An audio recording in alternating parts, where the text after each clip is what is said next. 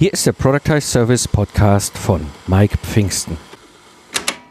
Du hast ein Unternehmen gegründet mit einem Mitgesellschafter, weil du dachtest, ihr könntet gemeinsam mehr bewegen. Aber dann stellt sich nach ein paar Jahren heraus, dass es einfach nicht passt.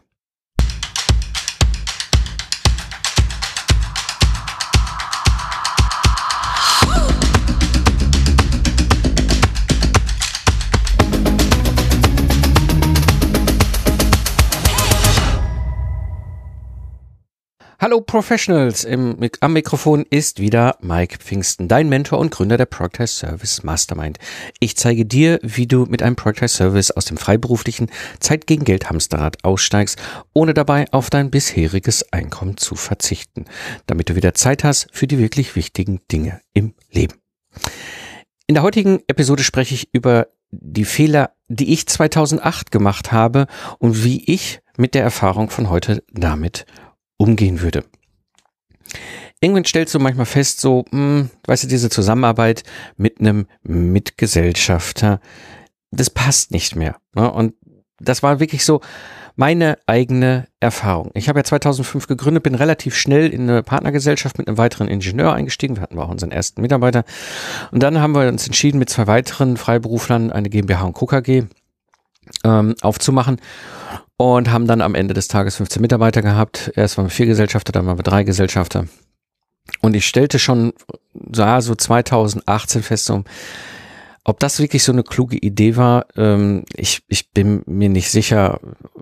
Vielleicht war es nicht die beste Entscheidung. Und ich kenne viele ähnliche Geschichten von anderen Unternehmerinnen und Unternehmern, die ähnliche Erfahrungen gemacht haben, die wirklich gesagt haben, komm, wir gründen zu zweit ein Unternehmen oder zu dritt und ja, alle, alle sind äh, Anfangs, das kennen wir alle, das haben wir alle gemacht. Wir sind einfach total super begeistert äh, losgestartet, ja, und haben uns die größten Schlösser ausgedacht. Was werden wir alles erreichen? Wo kommen, was wird das alles für ein wahnsinnig geniales Unternehmen und so weiter?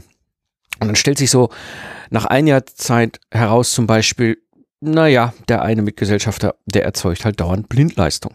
Ja, da fährst du noch ein Meeting und noch ein Meeting und noch ein Meeting und dann irgendwann stellst du die Frage, warum? Eigentlich warum? Ich vertändel hier nur unglaublich wertvolle Zeit, damit ich mit diesem einen Mitgesellschafter dauernd immer wieder, immer wieder irgendwas bespreche. Ja, das ist einfach Blindleistung, die bringt uns nichts nach vorne. Schlimmer wird's natürlich, wenn du dann auch noch einen Mitgesellschafter, Mitgesellschafterin hast, die dann auch, äh, auch was ihre Persönlichkeit angeht, sehr narzisstische Züge irgendwann annimmt, wo, wo du denkst so, wer arbeitet hier eigentlich die ganze Zeit, du oder ich? Ja? Ähm, ein anderer Punkt, und das ist auch äh, nach einiger Zeit erst, wird es manchmal auch erst so richtig sichtbar, ja, ist das Thema unterschiedliche Lebensentwürfe. Ja. Die einen haben gesagt, naja, Familie und Unternehmertum finde ich eigentlich eine ganz coole Idee und die anderen sagen, weißt du was, ich will ein Unternehmen großziehen und dann anschließend mit dem Segelboot die Welt umrunden. Ähm, das sind halt völlig legitim, aber zwei völlig unterschiedliche Lebensentwürfe. Äh, und dann, das kriegt man manchmal auch erst nach einer gewissen Zeit raus. Ne? Und dann kommt irgendwann, irgendwann nämlich dann der Punkt, ja, irgendwie hast du keinen Bock mehr. Du hast keinen Bock mehr auf diese unsinnigen Calls, ja, den, den, den, den x-ten Strategieworkshop, ja, oder das, ich weiß nicht, wie vielte Mal mit den anderen zusammen bei einem Geschäftsführer-Coaching in so, bei einem Coach in so einer Session sitzen und am Ende des Tages da rausgehen und äh, denken, oh, jetzt geht's voran und nach drei Tagen ist wieder gleich das gleiche Problem da. Es hat sich überhaupt nichts geändert, außer euer Kontostand ist geringer geworden und der Coach hat einen höheren Kontostand. Also, das ist so das Problem, das ich selber erfahren habe, dass ich auch immer wieder aus, äh, aus Unterhaltungen kenne mit anderen Unternehmerinnen, Unternehmern, anderen Freiberufen. Die Frage ist natürlich, wie kommst du denn jetzt aus dieser Nummer raus, ja, ähm, ohne jetzt irgendwie einen privaten Totalschaden hinzulegen? Und das bringt mich mal erstmal so zum ersten Punkt. Warum überhaupt geraten wir in diese bescheuerte Lage hinein? Ja, aus meiner Sicht gibt es da zwei wesentliche Gründe und die waren definitiv bei mir der Fall. Das erste, ich nenne es mal das Startup-Narrativ. Wir haben die Situation, wenn man sich mit Selbstständigkeit und Unternehmertum beschäftigt, egal wo du hingehst, ob es jetzt bei der Uni ist oder wenn du hörst nur Startup, ja, dieses ganze Thema, hey, äh, hol dir Venture Capital rein und dann, dann holst du dir Mitarbeiter rein und dann haut er das Geld einfach auf äh, äh, durch und äh, guckt, dass er möglichst schnell diese Idee groß kriegt und Marktanteile bekommt. Das ist das klassische Startup. Äh, äh Prinzip, ja, und es wird auch überall rauf und runter gelehrt. Ja, das gibt, wenn du in den Bücherbereich guckst, es gibt Bücher, die einem das von A bis Z erklären. Ja, ich habe da keiner gut daran erinnern, damals, als ich mich an der Uni damit beschäftigt hatte, selbstständig Unternehmertum, ähm, Gründerplanspiele, äh, Gründerseminare, wenn du bei der IHK vorbeigehst, wenn es ums Thema Gründen geht, überall hörst du immer dieses äh, Startup-Narrativ. Ja, und dann guckst du dann auch noch irgendwie in die Fernsehkiste und dann siehst du auch noch Höhle des Löwens, wo genau dieses auch noch medial richtig stark bedient wird. Das heißt, wir hören von vorne bis hinten, genauso müssen wir es machen. Und ich habe es genauso gemacht. Ja, ich habe genau das. Ich habe zwar leider kein Venture Capital bekommen, dafür habe ich mir dann einfach einen großen Kontokorrentkredit ähm, auf meinem äh, Firmenkonto besorgt. habe ich Mitarbeiter eingestellt. Oh, und am Ende des Tages ja, wir waren nicht pleite, aber es war jetzt auch nicht irgendwie das, was ich mir mal unter dem Ganzen vorgestellt habe nach ein paar Jahren. Ja, und da kam nämlich noch dazu, und das war der zweite wesentliche Grund, den ich auch immer wieder sehe, wir wollen nicht allein sein. Selbstständigkeit bedeutet häufig, es gibt auch, auch so dieses unternehmerische Einsamkeit. Ja, das bedeutet, du hast die Situation um dich herum, versteht keiner, was du tust. Ja, ich meine, Unternehmertum ist in Deutschland sowieso schon nicht so ganz so das große Thema. Ja, das heißt, wenn du jetzt plötzlich so, so ein völlig seltsamer Typ bist, der sagt, weißt du was? Ich mache mich selbstständig, dann guckt dich dann Corporate Germany an und sagt so, Hä? ja, verstehe ich nicht. Ich weiß gar nicht, was du willst, ich weiß gar nicht, was du machst und auch überhaupt finde ich das eigentlich gar nicht so doll, was du da machst, weil sei doch angestellt. Und äh, dann spürst du sehr schnell, wie alleine du sein kannst, ähm, wenn das Thema Selbstständigkeit und Unternehmertum angeht. Und wir wollen nicht alleine sein, weil wir haben Themen, die, da, da ist es wichtig, dass wir uns auch mit anderen Gleichgesinnten austauschen, ja, und auch mal so ein bisschen mitbekommen, wie machen das denn andere? Ja, wie, wie setzen die das denn um in ihrem eigenen Business? Und dann ist es naheliegend, wenn du auf andere unternehmerische Geister triffst, dass du sagst, hey, komm, sollen wir nicht das Ganze zusammen machen? Dann machen wir doch einfach zusammen eine Firma auf und machen wir das Ding. Und ähm, genau das habe ich ja dann auch gemacht. Ich wollte nicht alleine sein. Ich habe ja 2005 gestartet als, als freiberuflicher Ingenieur und es hat nicht mal mehr ein Jahr gedauert, bis ich dann mit, mit einem anderen freiberuflichen Ingenieur eine Partnergesellschaft gestartet habe. Weil ich in dieser Situation war, dieses sich alleine fühlen in der Selbstständigkeit und ich suche Leute und Austausch. Und dann ist das einfach immer so naheliegend. Ja, wenn ich Leute habe, mit denen ich mich verstehe und gut austauschen kann, dann lass uns doch zusammen Geschäft machen. Das Problem ist, wir haben alle in dieser Situation, wenn wir so starten, ja, mit Mitgesellschaftern oft eine total rosa-rote Brille auf der Nase. Ja, es ist alles super, es ist alles toll. Ja, genau das wollen wir hin und wir verstehen uns irre gut. Ja, und hey, lass uns das machen. Klar, lassen wir das machen. Ja, das ist äh, genau so war es bei mir und ich habe das von häufig von anderen gehört, die, die ähnliche Situation hatten. Das Ergebnis ist nur irgendwann liegen wir nachts wach. Ja, weil wir nach ein paar Jahren feststellen, ey, wir haben da ein Business gebaut, den ich hasse. Ja, ich das ist nicht das, was ich wollte. Ja, und ich habe eigentlich auch überhaupt keinen Bock mehr. Weißt du, dieser, dieser Mitgesellschafter, der nichts produziert außer heiße Luft, ja, ich habe keinen Bock mehr. Ich will nicht mehr. Ja. Und dann liest du dann nachts und denkst so, boah, wie soll ich denn da, wie kann ich denn da jetzt irgendwie aussteigen? Und das bringt mich zu einem Punkt, der wichtig ist zu beleuchten, warum musst du da raus? Diese Situation, und ich kenne sie selber und ich kenne sie aus den Geschichten von anderen, die dies erlebt haben, Du musst, wenn du feststellst, dass du an diesem Punkt bist, musst du da raus. Es frisst dich einfach mental auf. Ich habe viel zu lange gezögert, die Reißleine zu ziehen. Ich hätte sie locker zwei Jahre früher ziehen müssen. Das wäre total bescheuert gewesen, weil ich habe gerade dann erst ein Jahr vorher das alles mit denen zusammen fusioniert. Dann hätte ich die Reißleine mitten auch in der Auto- und Wirtschaftskrise gezogen auch selbst heute bin ich fest davon überzeugt, es wäre immer noch die bessere Entscheidung gewesen.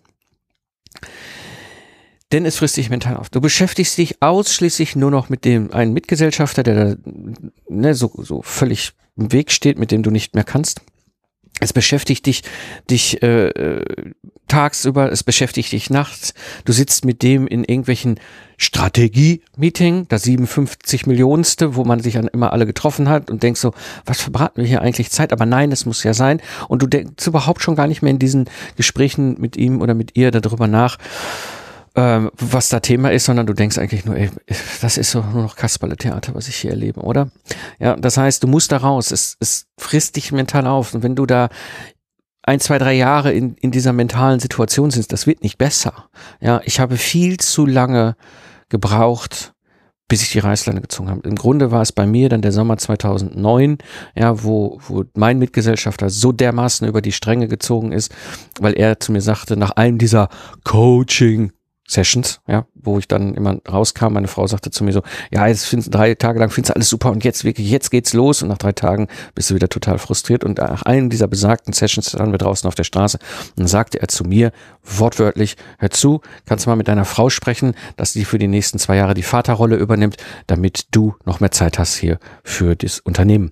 Und ich wusste gerade, seit vier Wochen ist unsere zweite Tochter unterwegs. Und das war so der Moment bei mir, wo ich sagte, nein, das ist nicht Familie und Unternehmertum. Das ist nicht das, was ich wollte. Und das war so der Trigger, wo ich die Reißleine dann gezogen habe, wo ich sagte, weißt du was, Ende Ausschluss, ich gehe raus, ihr könnt meine Anteile kaufen. Du musst da raus. Das ist wichtig. Es frisst dich mental auf. Ich habe anderthalb Jahre diese mentale Belastung damals gehabt, 2008 und 2009. Und es es dreht sich, es drehen sich die Gedanken nur noch darum, das ist nicht gut für dich selber, ja, für deine gedankliche Hygiene, aber es ist auch nicht gut für den Business, weil was passiert, da passiert ja nichts mehr. Du bist die ganze Zeit nur damit beschäftigt, dass du sagst, ey, mit diesem, hätte ich das damals doch nicht angefangen, ja. Der zweite ba äh, Grund, warum du da raus musst, dein Privatleben geht drauf, ja. Dadurch, dass sich alles nur noch um dieses Thema kreist, ja, hast du die Situation, dass das natürlich auch alles reinträgst in dein Privatleben. Ja, das trägst du rein, vielleicht in deine Beziehung, dass da leiden unter Umständen auch die Situation, dass du nicht, nicht die Konzentration hast, auch für die Kinder, wenn du, ja, und auch die Zeit und die, auch die Energie fehlt, dann vielleicht sich um die Kinder auch intensiver mal in deiner Rolle als Vater oder Mutter zu kümmern, weil du die ganze Zeit kreist dieser Gedanke in deinem Kopf. Ja, die ganze Zeit ist dieses Thema da. Und das macht auch dieses Privatleben nicht besser. Ja, du hörst auf und unter Umständen sich auch um freundschaftliche Beziehungen mit anderen ne, Freunden, Freundinnen zu beschäftigen. Ja, und dann schlafen die ein. Ja, weil die auch unter Umständen gar nicht mehr verstehen, was, was dich da bewegt. Ja, das heißt, das ist ein zweiter Grund. Du musst da raus, weil es wirklich massiv dein Privatleben drauf geht. Und ein dritter Grund, warum du da raus musst, unbedingt deine Gesundheit bleibt auf der Strecke. Ja, das der Effekt, den wir haben durch so eine Belastung, ja, dass ein Mitgesellschafter, eine Mitgesellschafterin einfach 0,0 mehr überhaupt zusammenpasst und wir entdeckt haben, dass das eigentlich die bescheuertste Idee war, die wir damals gemacht haben, überhaupt zusammen ein Unternehmen zu gründen, weil es einfach nicht mehr passt. Und wir dann in dieser, in diesem, in diesem, dieser niemals endenden Schleife stecken, so, ich muss ja eigentlich raus, aber wie schaffe ich das, ohne jetzt hier irgendwie einen Totalschaden hinzulegen? Geht häufig zu Lasten unserer Gesundheit. Ja, war bei mir auch so. Ja. Ich habe dann das Rauchen wieder angefangen. Ich war erfolgreich eigentlich gerade weg vom Rauchen. Ich habe drei Halbmarathone hintereinander gelaufen, 2007, 2008, 2009 und habe ich das Rauchen wieder angefangen. Ja, ähm, und habe dann mit Ach und Krach auch wieder irgendwie versucht, davon wieder wegzubekommen. Ja, ich habe auch nicht mehr so auf, also nachdem ich dreimal Halbmarathon gelaufen bin, habe ich plötzlich aufgehört, Sport zu machen. Ja, also das war so auch so, wo ich, wo ich im Nachdenken denke, was für ein wahnsinniger Raubbau ich an meiner Gesundheit damals vor, das ist ja jetzt 2021, das heißt, das ist 13 Jahre her. Ja, ähm, was ich da vor 13 Jahren gemacht habe, das ist Wahnsinn. Das heißt, die Gesundheit bleibt auf der Strecke. Du musst raus aus dieser Situation. Der Punkt ist nur, wie kommst du da raus? Ein ganz großer Pro-Tipp, den ich dir geben kann, das ist ganz wichtig, um überhaupt mal auch vom, vom, vom Gedanken her auf eine andere Schiene zu kommen.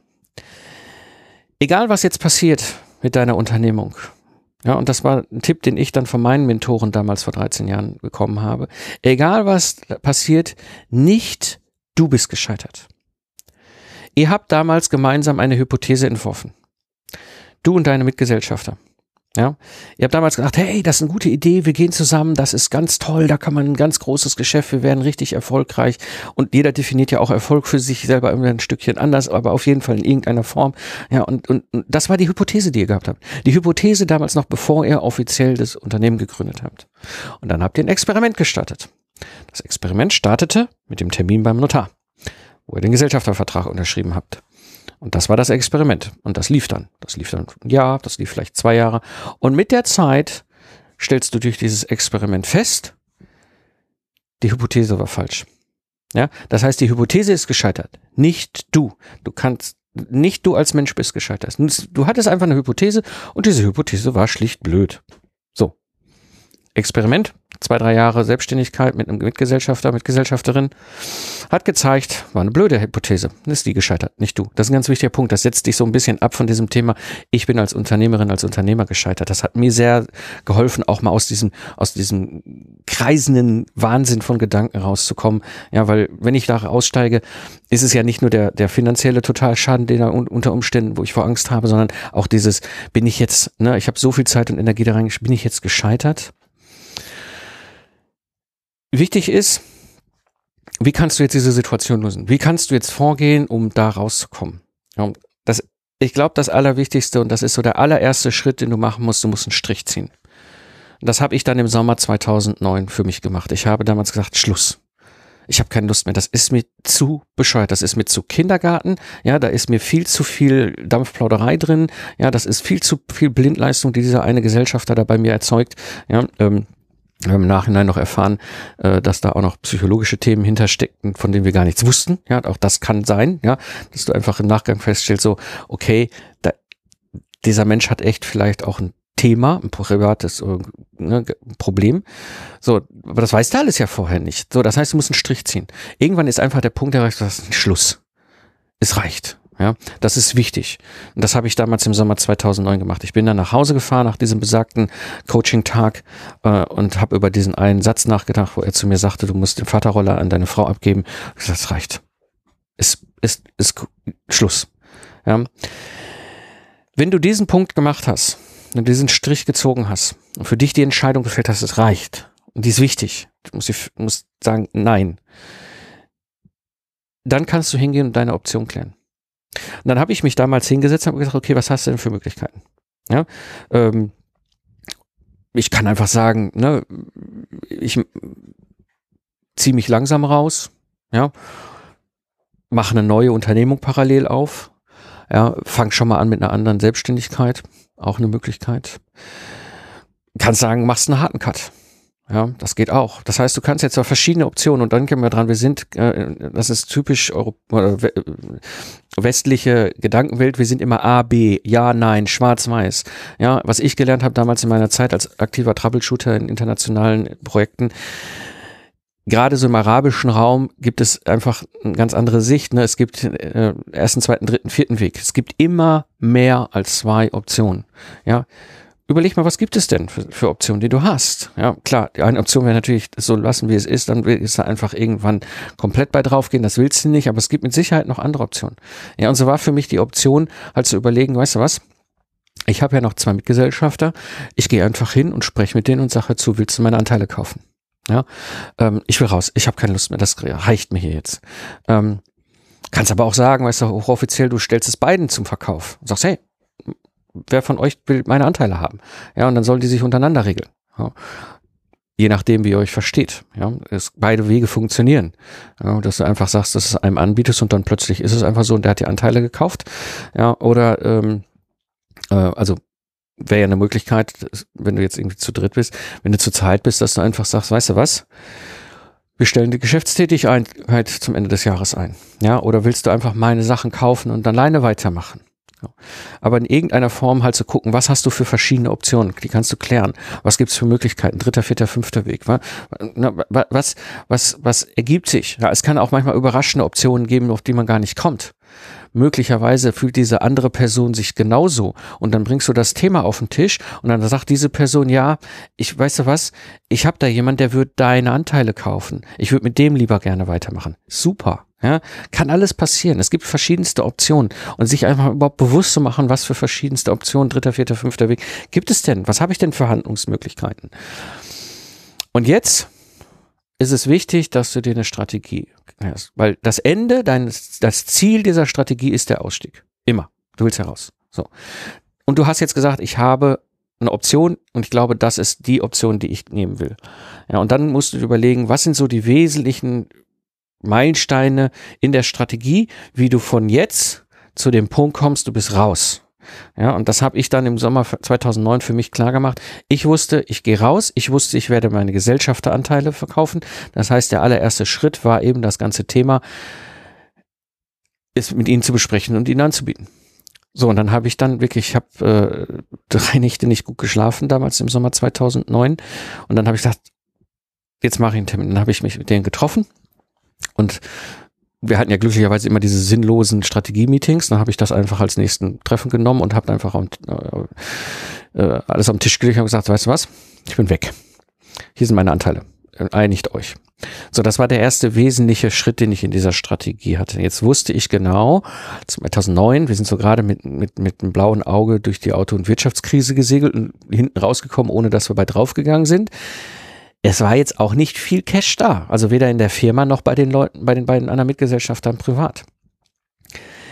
Das heißt, wenn jetzt jemand die Anteile kaufen will, wie kann das funktionieren, dass du einfach rauskommst? Ja, weil was dann top dazu kam, ich habe natürlich, und das haben wir alle gemacht, wir haben natürlich in dieser Wirtschafts- und Auto- und Wirtschaftskrise die, uns zustehende Gewinne nicht aus der Firma rausgenommen. Das heißt, wir haben ja eine GmbH und Co. KG gehabt. Ja, das heißt, in dem Unternehmen waren Gewinne drin, die wir eigentlich, die eigentlich zum Drittel mir zustanden. Haben wir nicht rausgenommen, um die Firma liquide zu lassen. Ja, auch das gehört dazu. Wie, was, was ist mit den Werten der Firma, wenn ich rausgehe und es verkaufe? Ja, äh, wie kriege ich dann äh, nicht nur meine Anteile an wen verkauft, sondern auch, was ist denn mit irgendwelchen Werten, die in der Firma liegen, die die mir gehören? Wie gehe ich damit um? Ja. Ich, es kann sein, dass es einfach auch für dich eine Entscheidung ist, dass du sagst, es ist gar nicht so wahnsinnig viel. Ja, und bevor ich mir jetzt anfange, einen riesen Krach vom Baum zu brechen, ja, ach, weißt du was, komm, lass die 30.000, 30.000 sein, ist gut. Hauptsache, ich bin schnell raus aus dieser Nummer. Meine Gesundheit, meine mentale äh, Situation und meine Familie ist mir wichtiger, als dass ich jetzt diese blöden 30.000 Euro kriege.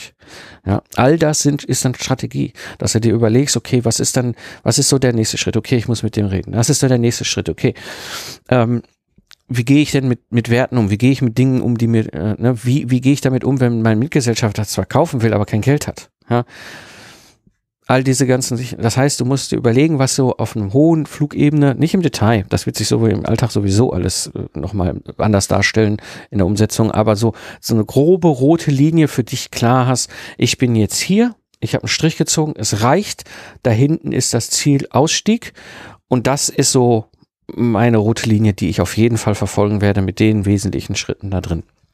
Äh, dann hast du nämlich, und das ist ganz, ganz wichtig, dann hast du für dich klar, wie du gehst und dann bist, bleibst du auch klar in der Kommunikation und lässt dich auch nicht vom Weg abkommen.